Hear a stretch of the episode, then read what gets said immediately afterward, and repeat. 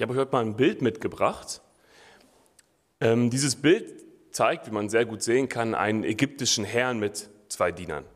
Der eine trägt den Gehstock des Herrn und der andere fächert dem Herrn Luft zu. Jetzt mal eine richtig doofe Frage, ne? Wer von den dreien wärst du gerne? Wenn tauschen dürftest. Also voll die doofe Frage, ne? Ist doch logisch, ne? Keiner von uns will doch dem anderen so dienen müssen, oder? Es ist doch irgendwie eher ein instinktives Verlangen von uns, der Herr zu sein.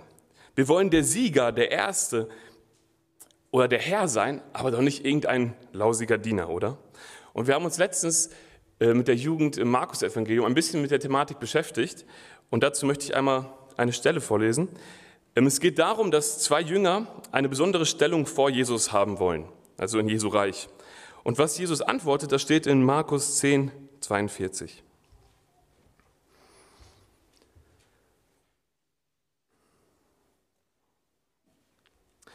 Da rief Jesus sie alle zusammen und sagte, ihr wisst, dass die, die als Herrscher über die Völker betrachtet werden, sich als ihre Herren aufführen und dass die Völker die Macht der Großen zu spüren bekommen.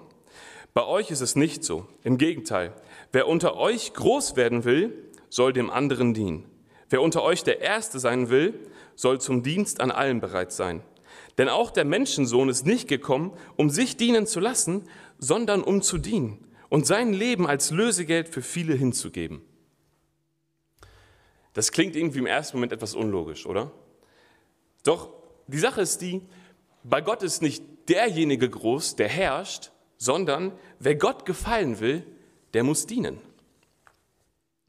Und so ist auch Jesus auf diese Erde gekommen, nicht um sich dienen zu lassen, sondern um zu dienen. Jesus hat den Himmel verlassen und ist auf unsere dreckige Erde gekommen, um uns mit seinem Leben und auch mit seinem Tod zu dienen.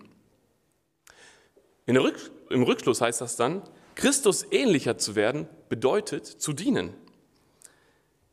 Wenn wir das machen, dann wird sich unser Leben sehr stark ändern, denn das widerspricht jeglicher Menschenlogik.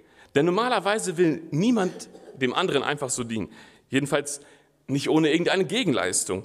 Das menschliche Miteinander lässt sich meistens auf ein Geben und Nehmen zusammenfassen. Es ist für uns okay, dem anderen zu dienen, solange wir irgendwann dafür eine Gegenleistung erhalten. Das ist schon von klein auf so. Ich weiß, damals war das immer, ich massiere dich zehn Minuten, du massierst mich zehn Minuten. Oder nach einer Zeit wird das dann irgendwann zu, ey, du hilfst mir beim Umzug und ich helfe dir beim Umzug. Also immer ein Geben und ein Nehmen. Doch Jesus, der erwartet viel mehr von uns. Jesus will, dass wir lieben, wie er geliebt hat, dass wir vergeben, wie er vergeben hat und dass wir dienen, wie er gedient hat. Und wie hat er gedient? Er hat, ein Leben, er hat sein ganzes Leben darauf ausgerichtet, ja, am Ende mit zwei Sündern gekreuzigt zu werden und damit für unsere Schuld zu bezahlen. In dem Wissen, dass wir Menschen in diese Tat niemals irgendwie zurückzahlen oder begleichen könnten. Und hier liegt der Unterschied. Denn es ist sehr einfach, jemandem zu dienen, wenn ich dafür eine Gegenleistung erhalte. Es ist etwas Vollkommenes, vollkommen Logisches, jemanden zurückzulieben, wenn ich geliebt werde. Das ist einfach, das schafft jeder Mensch. Doch Jesus fordert uns dazu auf, selbst unsere Feinde zu lieben.